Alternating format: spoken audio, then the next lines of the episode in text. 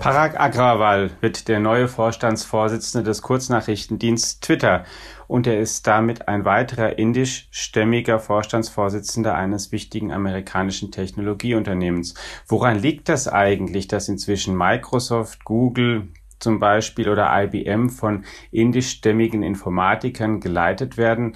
Was hat dieses Land für eine Struktur, für einen Ausbildungsweg, für einen kulturellen Habitus, der das offenbar zunehmend möglich macht. Darüber wollen wir heute sprechen. Die Digitalisierung und damit auch bahnbrechende Technologien wie die generative KI sind auf dem Vormarsch. Investitionen in die digitale Transformation werden für Unternehmen zunehmend unausweichlich. PwC hilft ihnen dabei, zukunftsweisende Technologien einzusetzen und gewinnbringend in ihrem Geschäftsalltag zu nutzen. Mit seinem umfassenden Cloud- und Digital-Know-how macht PwC Ihr Unternehmen zum digitalen Champion. Mehr auf pwc.de/slash cloud-digital. Und herzlich willkommen im Digitech Podcast, liebe Hörerinnen und Hörer. Und herzlich willkommen, lieber Christoph Hein, unser Korrespondent in Singapur, der heute mit uns genau dieses Thema erörtern wird, der ganz nah dran ist. Guten Morgen. Schönen guten Morgen nach Frankfurt.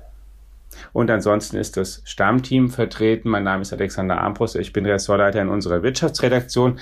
Und Carsten Knob, einer unserer Herausgeber, ist auch da. Guten Morgen, Carsten, auch dir. Hallo zusammen.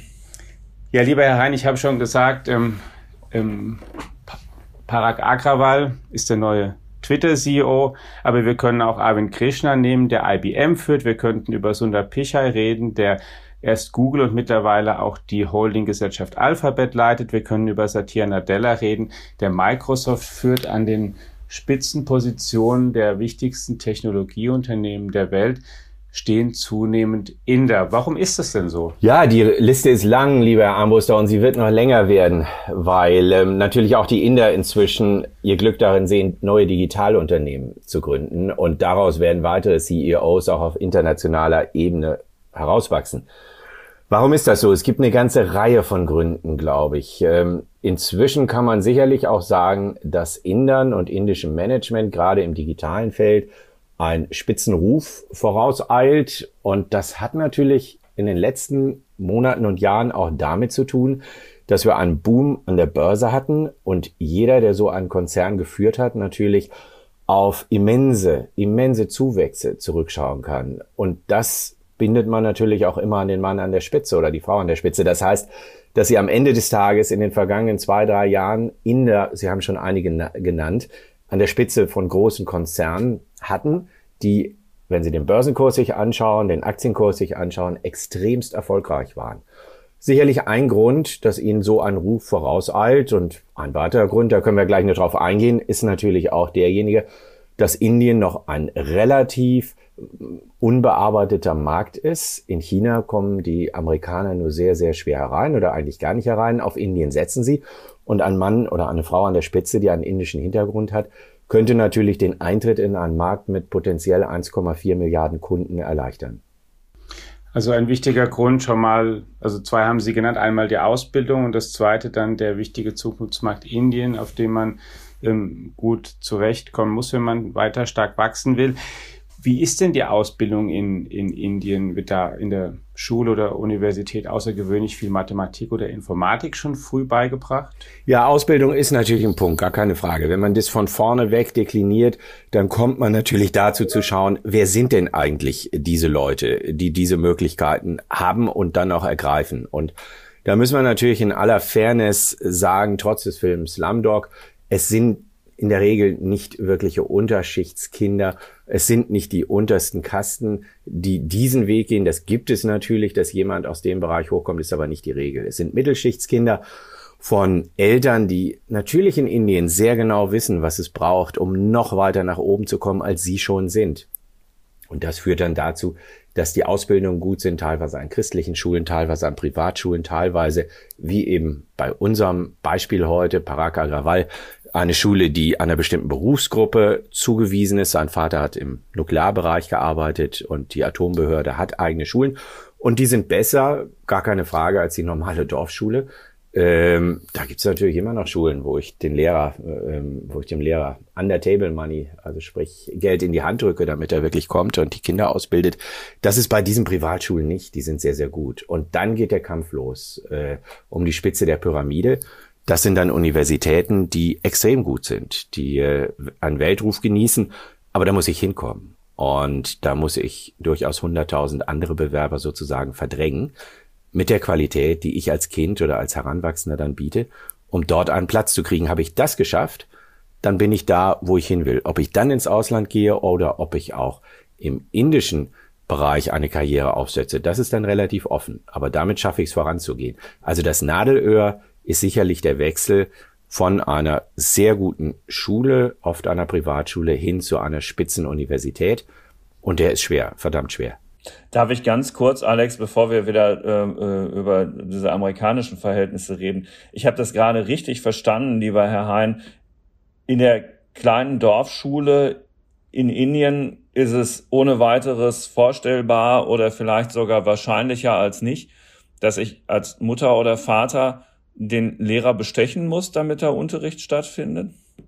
Naja, Sie müssen sich die äh, Verhältnisse in einem kleinen Dorf in irgendeiner Provinz in Indien vorstellen. Das heißt jetzt nicht, dass alle indischen Lehrer bestechlich sind, bei Gott nicht. Das mhm. ist sicherlich falsch. Aber es heißt natürlich schon, dass äh, Bildung ein Gut ist, an das ich in Indien längst nicht in allen Landesteilen so einfach herankomme, wie das Kinder können, deren Eltern Zugang zu guten Schulen, Privatschulen, christlichen Schulen, wie auch immer haben. Ähm, mhm. Das kann darauf hinauslaufen, dass der Lehrer halt nicht kommt, weil er andere Dinge zu tun hat, aber kommt, wenn er eben Geld bekommt.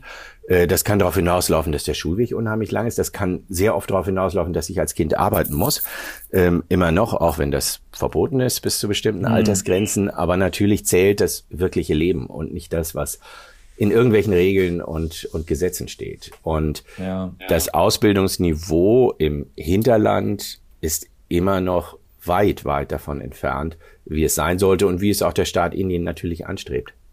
Hm. Und dann hatten Sie in dem Text zur Berufung von Parag Agrawal auch geschrieben, das fand ich auch ganz interessant, muss ich sagen, das hätte ich jetzt auch nicht gedacht. Ich glaube, das wird auch hier in Deutschland niemand erwarten, dass diese Atomenergiebehörde, wo der Vater beschäftigt war, die äh, betreiben allein in Bombay für die Mitarbeiter der Behörde sechs ähm, Atomic Energy Central Schools. Sechs allein in Bombay. Das ist ja auch. Na gut, dann, also wow. Ja, Herr Knob, da muss man natürlich ähm, die Größe Indiens, die Menge der Menschen ähm, in Rechnung stellen. Und das sind natürlich begehrte Plätze. Ähm, mhm. Es ist in der indischen Gesellschaft durchaus üblich, dass Firmen, nehmen wir als Beispiel eine, die, die man im Westen auch sehr gut kennt, Tata, ähm, auch in den sozialen Bereich extrem wichtig sind, weil der Staat hier natürlich auch versagt und auf den kann man nicht zählen, wie man es sollte. Und dann springen halt schon immer Konzerne ein, auch Behörden ein, und bieten ihre Hilfe an. Es gibt Tata-Universitäten, es gibt Tata-Krankenhäuser. Also eigentlich staatliche Aufgaben, mehr oder weniger zumindest. Natürlich gibt es auch hier Privatunis inzwischen, aber eigentlich klassische staatliche Aufgaben und so übernehmen eben auch bestimmte Berufsgruppen, Verbände, Arbeitgeber äh, diese Rolle, weil sie natürlich am Ende des Tages ihren Familien etwas bieten wollen. Das kann man übers Gehalt machen, natürlich. Aber das sind dann eher so Pakete. Und zu dem Paket gehört natürlich gerade in einem Land wie Indien, und wir sehen ja, was dabei rauskommt an Beispiel des Herrn Agarwal, gehört natürlich auch der Familie zu helfen. Und Familie helfen heißt unter anderem sicherlich Gesundheitsfürsorge, vielleicht ein eigenes Krankenhaus, aber eben auch die Möglichkeit zur Ausbildung der Kinder. Das zählt und da will man dann hin, weil man sich da relativ sicher und behütet fühlt, in einem ansonsten von der Gesellschaft her nicht so sicher gestalteten Leben, wie wir das hier im Westen kennen. Mhm. Und wenn man von den Schulen sozusagen weggeht an die Unis, haben Sie vorhin ja auch schon gesagt, da gibt es einen sehr harten Wettbewerb. Also es gibt ganz viele Bewerber und es gibt von den Unis mehr oder weniger dann knallharte Einstellungstests, wenn ich es richtig verstehe. Also wir nehmen mal jetzt zum Beispiel dieses Indian Institute of Technology in Bombay, wo Akravalya studierte. Also da muss man sich mit Bestnoten bewerben und ein, und ein bestimmtes knallhartes Verfahren durchlaufen gegen zigtausende andere, dass man dahin darf.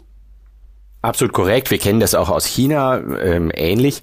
Das sind, das ist die Chance des Lebens. Ähm, Ende aus. Und wenn ich die kriege, dann funktioniert mein Leben, dann sind die Eltern gerettet, dann sind die Angehörigen gerettet, weil ich ein gutes Einkommen verdiene später und einen sicheren Job habe, etc. pp. Also, das ist das Nadelöhr, durch das muss ich durch. Natürlich bewirbt sich da nicht jeder. Ich muss schon richtig gut sein. Aber angesichts der Menge der nachwachsenden Kinder und Jugendlichen habe ich natürlich auch eine große Menge junger Menschen, die sehr gut sind und sehr fokussiert sind auf eine Zukunftskarriere, denn die wissen genau, worum es geht und die diese Chance ergreifen wollen. Und die IITs, gibt ja nicht nur in Bomber eins, sondern es sind äh, staatliche Unis, also Technologiehochschulen, die übers Land verteilt sind, genießen einen Bombenruf und dank dieses Rufes finde ich dann eben hinterher auch was. Und sei es, und das nur spreche ich jetzt in Anführungsstrichen, und sei es nur in der indischen Digitalindustrie, ähm, denn da gibt's natürlich auch fantastische Arbeitsplätze, ähm, fantastische Rollen als Bereichsleiter oder CEO, die ich anstreben kann. Es muss nicht immer der Twitter-Chef werden am Ende des Tages. Ich kann auch in Hyderabad, Chennai oder Bangalore einen, einen Job finden, der das Leben meiner ganzen Familie, und das ist breiter gemeint als nur, nur Eltern, vollkommen ins Positive dreht. Und deswegen ist der Zugang zu einem IIT, das ist natürlich wirklich eine Weihe. Darum bewerben sich Zehntausende. Das sind hammerharte Examen. Dafür lernt man lange ähm, und intensiv. Wir sprechen da also gerne von zwölf Stunden täglich, um da hinzukommen und diese Tests zu bestehen und da rein, reinzukommen, aufgenommen zu werden. Nur um das kurz einzuschieben, wegen ähm, des Hinweises auf diese junge Gesellschaft und die hohe Konkurrenz. 1,4 ne? Milliarden Inder, Durchschnittsalter 27 Jahre. Ja, das ist es eben. Ähm, das spricht für diese Konkurrenz, diesen Wettbewerb. Hm. Ich will nach oben kommen, ich muss nach oben kommen, ich weiß aber auch genau, wie viel andere das auch wollen. Und deswegen strenge ich mich an und ich habe einen hohen Sozialdruck natürlich. Denn ich weiß, das ist nun wirklich anders als hier. Ich meine, hier macht ein junger Mensch seine eigene Karriere und die staatliche Rente und die Betriebsrente geht an die Eltern. Das ist in Asien per se anders, weil die Kinder mm, auch schon moralisch verpflichtet sind, für ihre Eltern zu sorgen. Ähm, und dieses Modell in Indien heißt natürlich, ich, ich bin in der Lage, wenn ich voranmache, meine ganze Familie zu retten, ist vielleicht zu stark, aber voranzubringen. Und damit lastet natürlich ein mordsmäßiger Druck auf meinen Schultern als junger Mensch.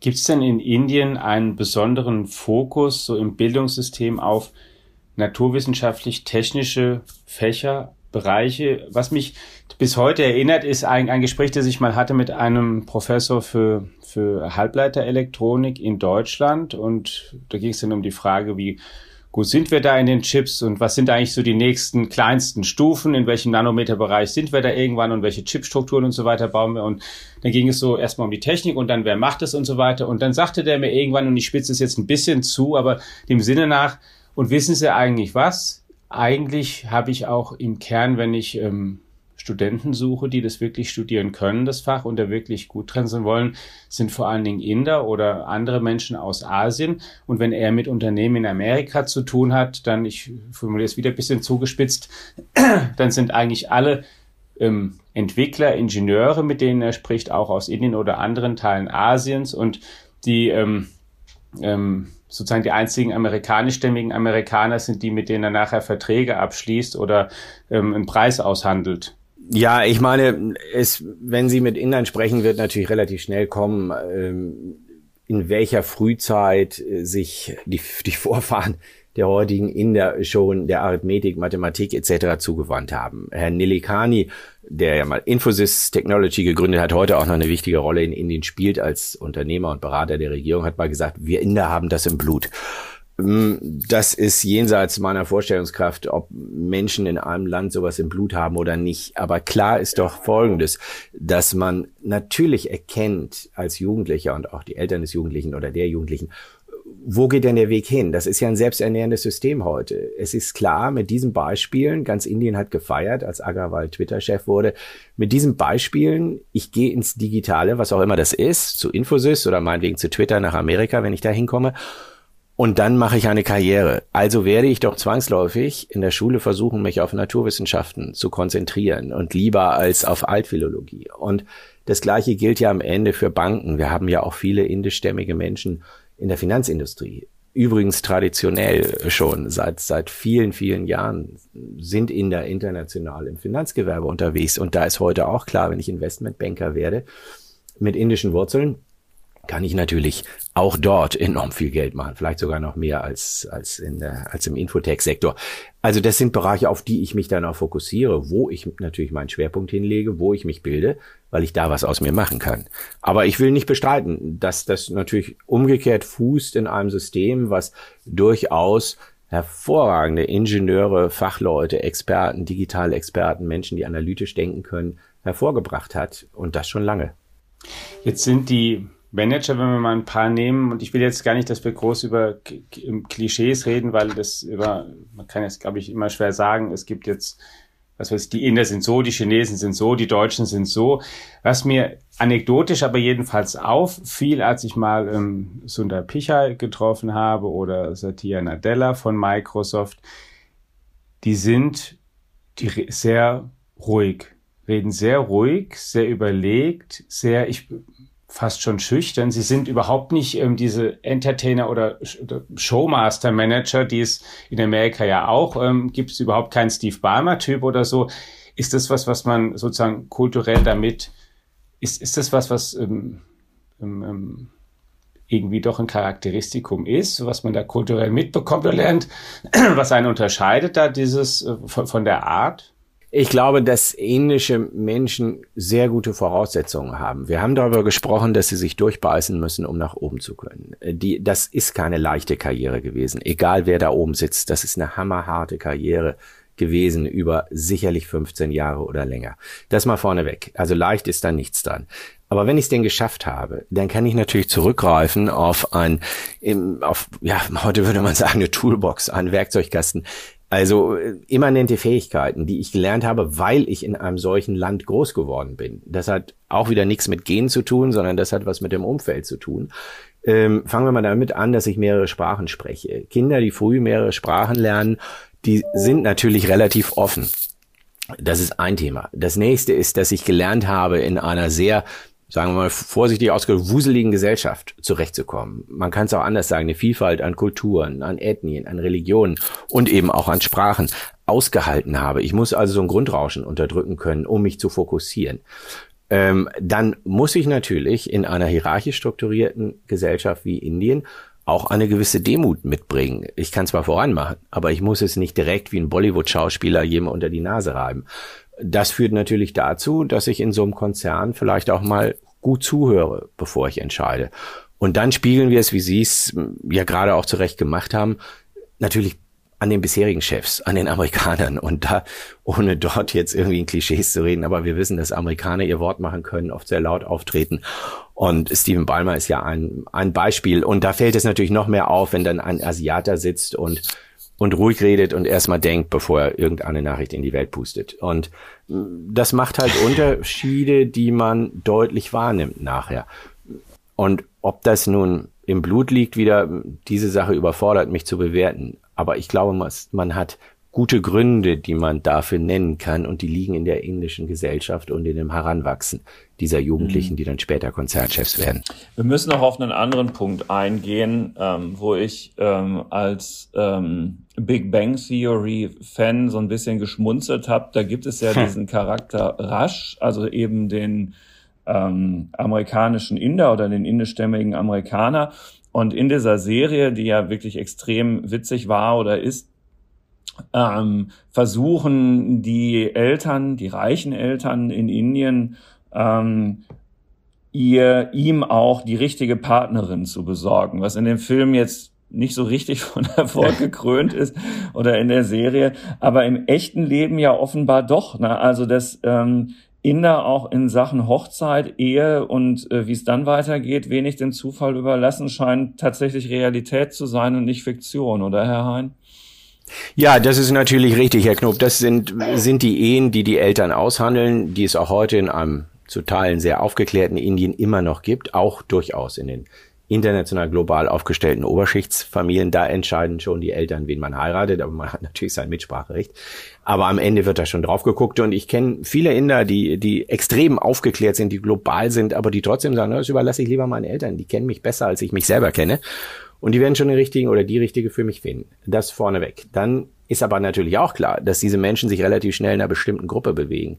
Wer von uns in Harvard studiert und sagen wir mal im Polo-Club ist, der lernt natürlich andere Menschen kennen, als wer in Deutschland auf dem Dorf aufwächst. Und das ist hier nicht anders. Wenn ich so weit an die Spitze komme, äh, dann bin ich natürlich auch, bewege ich mich in einem Umfeld, wo ich den oder die passende Partnerin finde.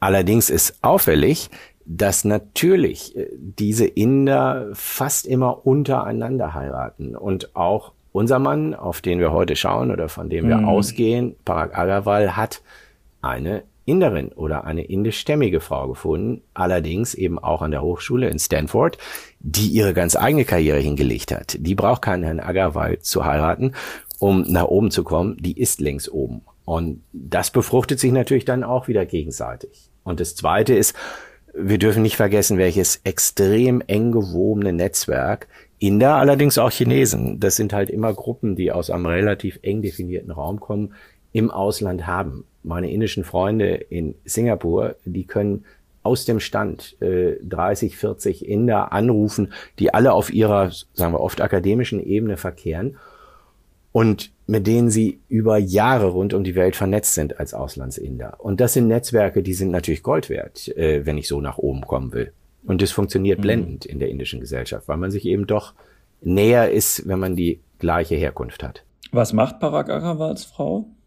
Ähm, die ist, äh, hat in ähm, Stanford Bio studiert und arbeitet heute für eine große Investmentfirma. Und ich nehme an, dass sie dort ähm, als Biophysikerin am Ende des Tages Unternehmen bewertet, weil es geht darum, für die Kapital zu investieren und sie wird sich das anschauen. Und das ist sicherlich eine hilfreiche Verbindung. Jetzt haben Sie paar, paar Mal schon angesprochen und das müssen wir vielleicht auch noch einmal erklären, wie das heute ist. Ähm, sozusagen als über die indische Gesellschaft sprachen und die Struktur des Kastensystems. Das ist ja was, was ähm, man eigentlich sozusagen gar nicht manchmal so richtig glaubt, dass das noch in dieses Jahrhundert reinpasst. Wie ist denn, wie, wie stellt sich denn dieses Kastensystem heute dar? Naja, viele aufgeklärte Inder und, und auch die Regierung werden sagen, oh, das spielt doch alles keine Rolle mehr. Ähm, das ist doch uralt, ist doch überholt. Ähm, das, diese Sicht teile ich nicht. Natürlich hat das Kastensystem und ich kann schon ablesen am Namen, wer wohin gehört, wer Brahmane ist und so weiter und so fort, wer zu den Sieg zählt und das, das ist alles erkenntlich, zu welcher Volksgruppe, zu welcher Kaste. Das sind äh, offene Dateien für Inder, die wir nicht lesen können und natürlich schaut man, um darauf zurückzukommen, bei der Auswahl der Partnerin oder des Partners darauf, dass die aus dem gleichen, vom gleichen Level kommen. Wenn Sie eine indische Zeitung aufschlagen und die Heiratsanzeigen sehen, steht da immer, steht nicht immer, aber steht ganz oft drunter. Wir suchen nach jemand, der oder die aus diesem Bereich kommt, aus dieser sozialen Schicht kommt, aus dieser Kaste kommt.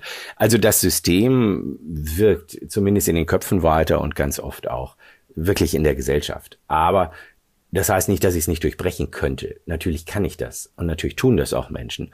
Am Ende des Tages ist es aber natürlich ein System, was weiter, was weiter greift. Jetzt würde ich an einem Punkt noch gerne ein bisschen wegkommen von den Tech-Unternehmen und auch nochmal auf das Land ähm, breiter schauen. Wir haben jetzt sehr viel über Technologie und welche Rolle und welche Unternehmen es da auch in Indien gibt gesprochen. Ähm, aber ich möchte die Gelegenheit, wenn wir mit Ihnen sprechen, auch gerne nutzen, mal über ein anderes Verhältnis dazu sprechen, und zwar das zwischen Indien und China. Das sind jetzt zwei sehr bevölkerungsstarke Länder, zwei große Länder, zwei stark wachsende und aufstrebende Länder, die auch noch direkt nebeneinander liegen auf demselben Kontinent. Ähm, diese, wie schätzen Sie denn ein, wird sich diese Rivalität politisch-technologisch eigentlich weiterentwickeln und wer wird da am Ende möglicherweise wie die Nase vorne haben?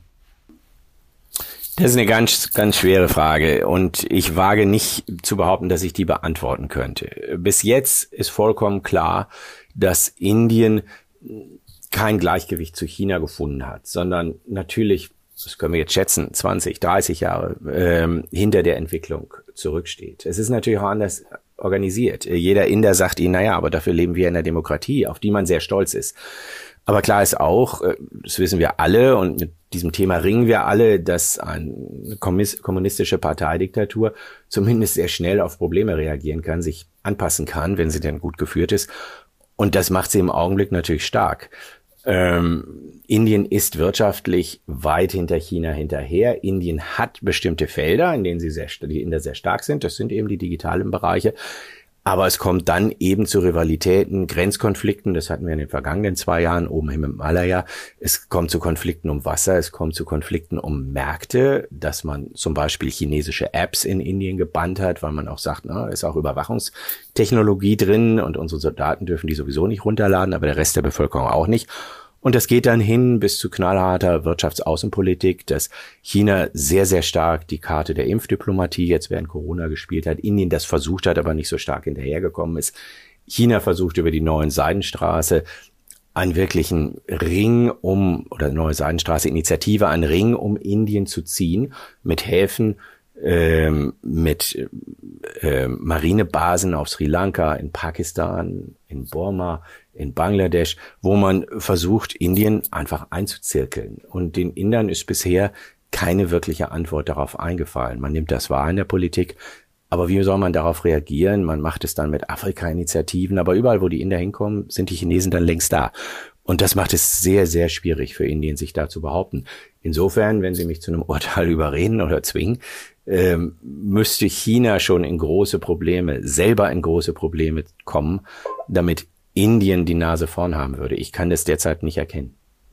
Hat denn Indien, welche Strategie verfolgt Indien denn, wenn es darum geht, große eigene Technologieunternehmen dazu haben. Sie haben ja vorhin auch schon ein paar gesagt, die, es gibt auch gute indische Adressen, wo man arbeiten kann. China, andererseits, wie wir wissen, hat ja dezidiert eine Politik verfolgt, die lautete, wir schließen Google und Facebook zum Beispiel vom Markt aus und ähm, befördern oder lassen zu, dass dann eben eigene, die die Alibaba, Tencent, Baidus dieser Welt, dass die eben groß werden und dass wir jetzt eigene große Tech-Konzerne haben. Gibt's sowas in Indien auch? Also es gibt beides. Wir haben natürlich mit der jetzigen Regierung ähm, eine Regierung, die gelinde gesagt die Zügel anzieht. Äh, die Demokratie leidet in Indien massiv ähm, und die Folge ist natürlich auch, dass immer wieder gegen Facebook vorgegangen wird, übrigens auch gegen Twitter, was wiederum dafür spricht, einen Inder an die Spitze zu heben, denn wir sprachen schon über den großen Markt, den es zu erobern gilt. Also da sind Vorbehalte auch gegen amerikanische Unternehmen, die sich manchmal auch nicht sehr geschickt angestellt haben, um das ganz gelinde auszudrücken in Indien. Da muss sich was ändern. Die eigenen indischen Konzerne sind zunächst mal in anderen Feldern groß geworden. Da geht's ja mehr um zunächst digitale Services, aber dann auch Managementberatung mit Infosys, Vipro, TCL und so weiter. Da wird aber natürlich aufgrund der Jugend, dieser äh, Jugendlichkeit dieser Gesellschaft und der Größe des Marktes wird immer mehr eigenes entstehen. Wir haben das gesehen, als die chinesischen Apps gebannt wurde. Wir haben auch in der FAZ mehrfach darüber berichtet. Das hat Wochen nur gedauert. Da sind Inder in die Lücke gesprungen und haben gesagt, das programmieren wir halt selber. Und dann machen wir eine indische App. Äh, was brauchen wir eine chinesische App? Und da wird natürlich noch viel zu erwarten sein und kommen. Bislang ist China natürlich viel strikter in seiner Politik und das ist ja auch ein politisch gelenktes Vorgehen. Das hat Indien in dieser Form nicht, dass sich jetzt alles ausländisch ersetzen müsste durch einen eigenen Nachrichtendienst wie Weibo oder so. Da lässt man Twitter zu. Aber sie müssen sich den immer strikter werdenden Regeln Indiens auch anpassen. Wie sehr ist es für Europa ein Nachteil, ähm, wenn es denn einer ist, ähm, dass die Inder da so sehr Amerika auf ihrem Radar zu haben scheinen? Und wenn es so ist, könnte man was dagegen tun? Naja, ob man was dagegen tun kann, das werden wir ja sehen. Auch an der neuen Bundesregierung zum Beispiel, die ja zumindest in ihrem Koalitionsvertrag Indien und die Indo-Pazifik-Strategie stärker betont als bisher. Natürlich müssen wir auf Indien mehr achten. Und da gibt es ganz viele Argumente für. Eines zum Beispiel das Klimathema. Ähm, aber das wird dauern und es ist kein äh, kein smooth ride, denn Indien ist derzeit unter der jetzigen Regierung ein schwieriger Partner. Die nimmt den Mund sehr voll, liefert im Verhältnis zu dem, was sie ankündigt, ähm, relativ wenig, macht dann auch Kehrtwenden, wie zuletzt bei den Farm- oder Agrargesetzen. Das sind alles so Themen, mit denen man umgehen muss.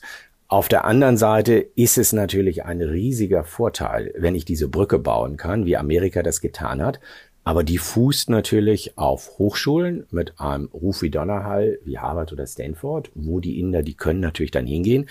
Großbritannien hat Ähnliches zu bieten. Wir haben sicherlich die gleiche Qualität, aber wir verkaufen sie halt nicht richtig. Dann ist ein Thema, da können wir nicht drum rumreden, die Sprache. Natürlich sprechen diese Inder Deutsch. fließend Englisch und wir drei hier sprechen Deutsch miteinander aus einem guten Grund. Und das hält natürlich jeden Inder davon ab und auch viele andere Asiaten. Das heißt, wir müssten, wenn dann schon, ja, englisch sprechende Spitzenhochschulen haben. Sonst ist das nicht interessant, denn wir konkurrieren ja auf dem internationalen Markt eben mit den Harvards, MTIs, Stanfords, Oxfords und Cambridges.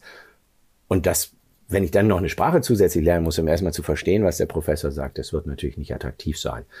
Die Unternehmen selber, nehmen wir mal in der Liga eine SAP, ja, natürlich, warum nicht? Ähm, klar kann das ein, könnte das ein Inder machen, kann das ein Inder machen, aber der wird dann sicherlich von außen kommen und müsste halt entsprechend dann den Laden umkrempeln, aber das, die hatten ja auch schon einen amerikanischen CEO, also das ist sicherlich denkbar und machbar.